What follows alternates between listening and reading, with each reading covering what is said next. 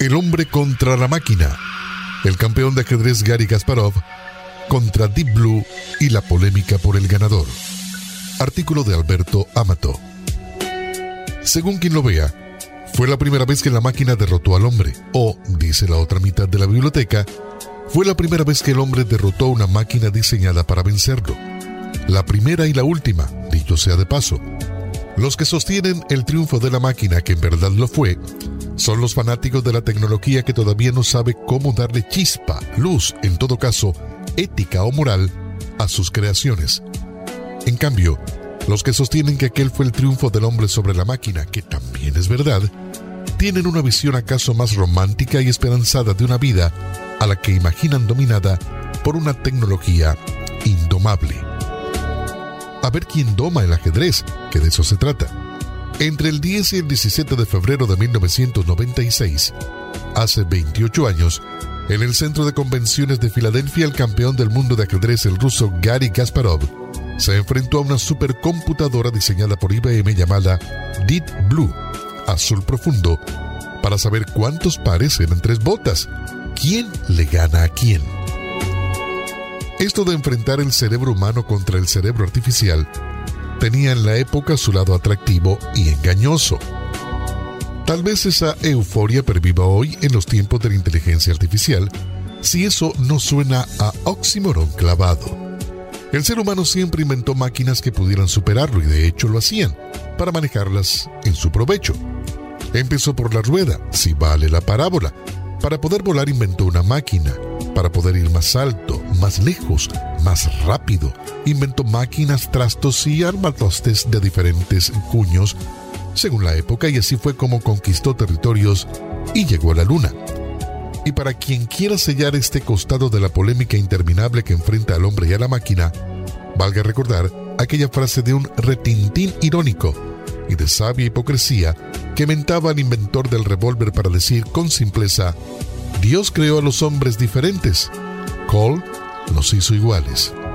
Pero hace casi tres décadas, el primero en caer en la trampa del duelo hombre versus máquina fue el propio Kasparov, que era un muchacho de 32 años y un cerebro brillante frente a un damero blanco y negro con 64 cuadritos y 16 piezas formando. Antes de enfrentarse con Deep Blue y a todos los cerebros de IBM y en plena Guerra Fría, dijo en una conferencia de prensa, pueden estar tranquilos que al menos por los próximos cinco años continuaré enarbolando la bandera del defensor del género humano frente al desafío de las máquinas. Las máquinas amenazan el último refugio del ser humano, la inteligencia. A su modo, Gary era un cruzado. El desafío alteró los ánimos de muchas buenas almas alertados por el supuesto peligro de que el planeta quedaría en manos de circuitos y transistores y otros trucos de alquimia, y se pusieron de parte del campeón mundial que jugaba con la bandera de la Unión Soviética a su lado frente a Deep Blue que lo hacía con la bandera de Estados Unidos. Kasparov se sentó aquel día frente a un señor taiwanés, Fen Hyun-soo, una de las cabezas que manipulaba Deep Blue, que era una computadora alta como un pino, ubicada a un costado del tablero y apoyada por 256 microprocesadores que la hacían capaz de analizar hasta 100 millones de jugadas por segundo. El encuentro, programado al mejor de seis partidas, había sido organizado por la Association for Computing Machinery y destinada a un premio de 500 mil dólares, 400 mil para el ganador. El mundo vivió colgado de aquella partida, como había vivido colgado de los épicos desafíos de los grandes maestros mundiales del ajedrez. Deep Blue no estaba sola, ni jugaba sola. Estaba conectada a un servidor RS6000, conectado en paralelo a 32 terminales de PC, alimentado con 32 gigabytes de memoria que para la época era bastante, y un terabyte de espacio en el disco rígido, todo montado a 150 kilómetros del escenario de la partida, en la central de la empresa de Georgetown Heights, Nueva York, y ese equipamiento seleccionaba las mejores variantes de la partida y mandaba su elección vía internet a la pantalla del taiwanés Su, que la traducía en un movimiento en el tablero. El software podía analizar cerca de 6 mil millones de jugadas por minuto. El equipamiento técnico contrastaba un poco con la modesta ayuda, más bien anímica, con la que podía contar Kasparov. En la platea estaba su entrenador, Yuri Dohoyan, su mamá, Clara Kasparian, y su amigo Frederick Friedel. No sonaba muy justo, pero el campeón del mundo parecía saber arreglársela solo. La primera partida le dio las blancas a Deep Blue y después de dos horas y 40 movimientos, Kasparov resignó su rey y detuvo su reloj. Había perdido. Fue la gran noticia. La máquina había vencido al hombre, para bienaventuranza de muchos ansiosos que quieren ver por fin humillada la inteligencia humana. ¿Quién se piensa que es esa muchacha? Kasparov no se engañaba. Antes de alzarse de su silla le preguntó al taiwanés Su, ¿cuál fue mi error? Y Su con sabia paciencia le contestó, no lo sé, yo solo sé mover las piezas. No decía la verdad. Era imposible pensar que IBM hubiera puesto frente a Kasparov a un tipo que de ajedrez solo sabía mover las piezas, pero todo aquello era parte del gran match. El ajedrez es un juego maravilloso, pero que no te atrape, porque estás perdido. La idea de cualquier entusiasta por jugar al ajedrez es en realidad la prudente decisión de permitir que el ajedrez juegue con el entusiasta. Un compromiso mayor con ese juego es apariencia inofensivo. Implica inclusive más profundidad, mayor exaltación, mayor apasionamiento, mayor obsesión, más obstinación. El analista de ajedrez del diario español El País, Leonzo García Olazagasti, le confesó hace un par de años a un periodista argentino que él había abandonado la práctica profesional del ajedrez porque había sentido peligrar de algún modo su estabilidad emocional. Es un tipo brillante al que todavía le brillan los ojos cuando habla de su pasión y explica en términos sencillos el alma de las grandes partidas. Hacemos una pausa y regresamos en breve con El hombre contra la máquina. Descubre el apasionante mundo de los podcasts en español en jefepods.com. ¿Te gustaría sumergirte en historias emocionantes, aprender nuevos conocimientos y conectar con voces de habla hispana de todo el mundo? Entonces los podcasts en español de jefepods.com son para ti. Desde historias cautivadoras hasta consejos de vida y mucho más, hay un podcast para cada interés y pasión. Diviértete con tus personalidades radiales favoritas en español y explora la cultura hispana en cada episodio. Los podcasts en español en jefepods.com te mantendrán entretenido. No pierdas más tiempo. Encuentra un podcast en español para seguir y descubre un mundo de posibilidades en tu propio idioma. Los mejores podcasts en español están en jefepods.com. El periodista argentino Carlos Yardo, que es un experto en ajedrez, que ha dejado también en este espacio y entre otras cosas parte del ADN del llamado juego ciencia. Juego ciencia nada eso es el cerebro humano despachurrado en 64 casillas blancas y negras. Seamos francos, dice Yardo. Al comenzar una partida, las blancas tienen 20 formas diferentes de abrir el juego. Y el mismo número de respuestas tienen las negras. Son 400 posiciones posibles para completar solo la primera jugada.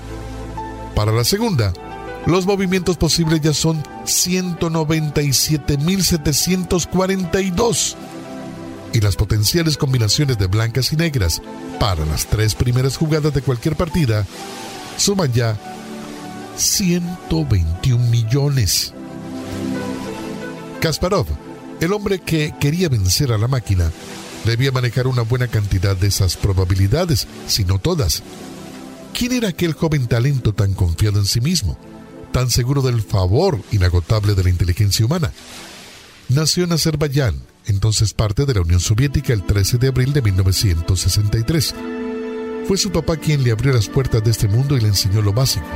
Esas cosas quedan.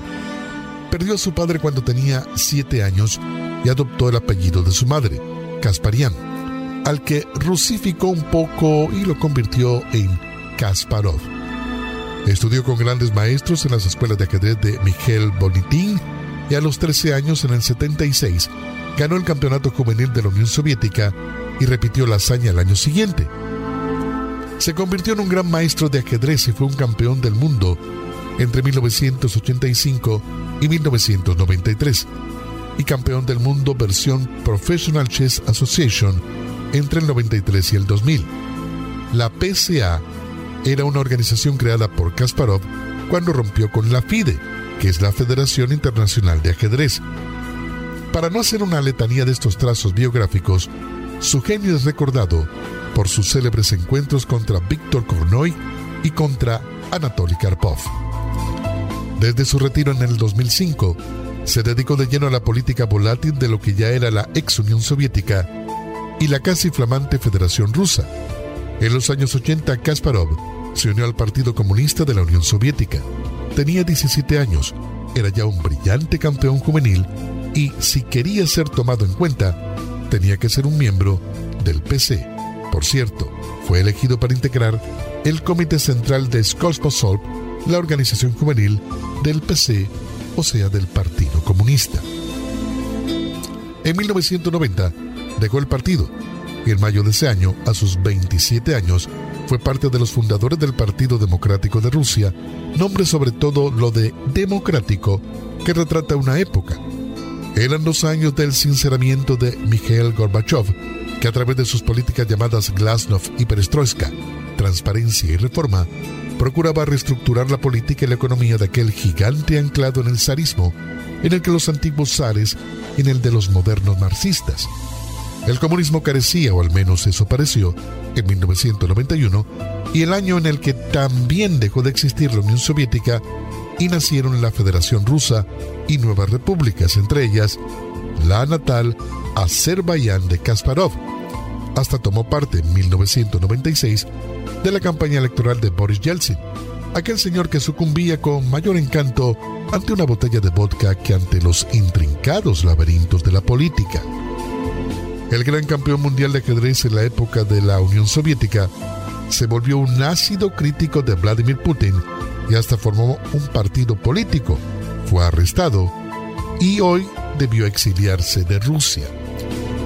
Después de su retirada del ajedrez, si eso es posible, y no es que se sigue por siempre atado a los avances contundentes de las torres, la furia de los caballos, el ballet de los alfiles y el trabajo falsamente humilde de los peones, Kasparov se metió de lleno en la política rusa y creó el Frente Cívico Unido, un movimiento social que se propuso trabajar para preservar la democracia electoral en Rusia, con la finalidad de que unas elecciones libres destronen al poderoso nuevo zar de Rusia, Vladimir Putin, del que Kasparov es un duro y ácido crítico.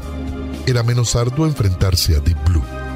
Para llevar adelante su empeño, se unió a la otra Rusia, una coalición de partidos y agrupaciones políticas de distinto pelaje y color, como el Frente Cívico de Kasparov, varios partidos nacionalistas, incluido algunos de ultraderecha, como el Partido Nacional Bolchevique y el Partido Republicano de Rusia. Esto de trabajar unidos con un objetivo común, pese a diferentes ideas y de métodos en apariencia insalvables, es algo muy útil en política que mucha gente se empeña en no entender y mucho menos en poner en práctica. Por supuesto, a Kasparov lo apalearon y fue a parar a la cárcel. Los métodos del zar no se cambian de un día para otro. En abril del año 2005 y en uno de los tantos entredichos violentos que soportó, un energúmeno le dio en la cabeza con un tablero de ajedrez que acababa de firmar mientras lo insultaba por sus ideales políticos. En el 2007, después de encabezar dos manifestaciones en San Petersburg contra la gobernadora Valentina Matiyenko, seguidora de Putin, Kasparov fue arrestado. No mucho tiempo, unas 10 horas después, lo liberaron. Una cosa de nada, un aviso, un toquecito. Otro día, lo citó un organismo de seguridad para interrogarlo sobre su presunta violación de las leyes rusas antiextremistas y también esto fue otro toquecito. En octubre del año 2007, Kasparov anunció su intención de presentarse a la presidencia de Rusia como candidato de la otra Rusia. Viajó a Estados Unidos como parte de esa campaña y en noviembre fue detenido en Moscú junto a otros dirigentes críticos de Putin cuando participaba de una manifestación de protesta porque las autoridades electorales habían bloqueado las candidaturas partidarias de varios miembros de la otra Rusia. Lo condenaron a cinco días de prisión. Días después, El 12 de diciembre del 2007, Kasparov anunció que retiraba su candidatura presidencial porque le había sido imposible alquilar un salón de reuniones con capacidad para 500 personas que hubiese aprobado en asamblea su candidatura. Ese procedimiento es imprescindible para ser candidato, pero en la Rusia de Putin no hay quien consiga un recinto donde celebrar ese requisito indispensable. Es diabólico pero simple y sencillo, y exitoso. La Comisión Electoral de Rusia acaba de bloquear en estos días la candidatura del pacifista Boris Naseldin, quien intentaba oponerse a la eventual reelección de Putin para un nuevo periodo de gobierno. En marzo del año 2016, Kasparov firmó junto a otras personalidades una carta abierta con un título para nada alegórico. Putin debe irse, nada más lejos de las intenciones de Putin. Así que lo arrestaron de nuevo el 20 de agosto lo que ya causó más revuelo y escosor en algunos países de Occidente y en organizaciones de derechos humanos. Lo liberaron pocas horas después y el 25 lo declararon inocente de todos los cargos en su contra y hasta de los que pensaban hacerle. El match, pactado al mejor de seis partidas, terminó con tres victorias de Kasparov sobre la megacomputadora, dos tablas o empates entre los dos y una victoria para Deep Blue, que para muchos fue más importante esa derrota que las tres victorias de Kasparov sobre la computadora. Total, que desde junio del 2013, Kasparov vive en Makarcha, una bella ciudad croata a orillas del Adriático. Nunca más volvió a Rusia. Habida cuenta de las oportunas, enigmáticas y en algunos casos extrañas muertes que sufrieron en los últimos años los críticos de Putin y algunos de sus ex socios, amigos y favorecedores. En el 2015, Kasparov publicó un libro, Winter is Coming, Why Vladimir Putin and the Enemies of the Free World Must Be Stopped. Llega el invierno. ¿Por qué Vladimir Putin y los enemigos del mundo deben ser frenados? En las que insistió en sus críticas al mandamás de Rusia quien como presidente o como primer ministro está en el poder desde hace 23 años. Eso sería todo si la historia de Kasparov con Deep Blue, la mega computadora que juega ajedrez, la historia de su match en Filadelfia en febrero del 96, no le faltará la segunda parte breve y sencilla, que es la siguiente. Cuando Kasparov perdió su primera partida frente a Deep Blue en el centro de convenciones de Filadelfia y preguntó al taiwanés Su que movía las piezas cuál había sido su error, le importaba nada la respuesta. La partida la iba a analizar luego junto a su entrenador. Lo que Kasparov declaró en voz alta y para que lo escucharan era que esa máquina no podía ganarle por méritos propios. Él, el campeón del mundo, se había equivocado en algo. Quedaban cinco partidas para demostrarlo. Y Kasparov ganó el match. De las cinco partidas que quedaban, Gasparov ganó tres y en otras dos humano y máquina hicieron tablas, es decir, Deep Blue ganó la primera, venció al hombre y no ganó más, perdió el match a manos del hombre. Sin embargo, había sido el mérito del armatoste de IBM, o al menos mucha gente así lo destaca, en haber ganado por primera vez a un ser humano, que el mérito del humano que le impidió volver a ganar una sola partida del match en aquellos días de vértigo y desafío, en los que la máquina podía analizar un promedio de 100 millones de jugadas por segundo. Gary era un gran campeón. Al año siguiente, IBM armó otra supercomputadora para que volviera a enfrentar a Kasparov. Parece ser que alguien en IBM y no Deep Blue se había quedado con la sangre en el ojo. Kasparov aceptó el nuevo desafío. Un error lo comete cualquiera. Y esa es otra historia. Desde entonces, los programas de computación diseñados para jugar ajedrez se desarrollaron, se sofisticaron, crecieron y se multiplicaron. Cualquiera con una notebook, con un teléfono inteligente, con una tradicional PC, puede hoy descubrir el placer, el inquietante encanto de internarse en ese juego fantástico. Pero jugar una partida contra un programa de computación no es lo mismo que enfrentar al prójimo al otro lado del tablero, si es que todavía existen los tableros. Frente a la computadora, falta chicha, falta chispa, Falta genio y garra. Falta acaso picardía y talante, brío y agudeza. Falta equívoco y absurdo. Es como jugar contra una máquina.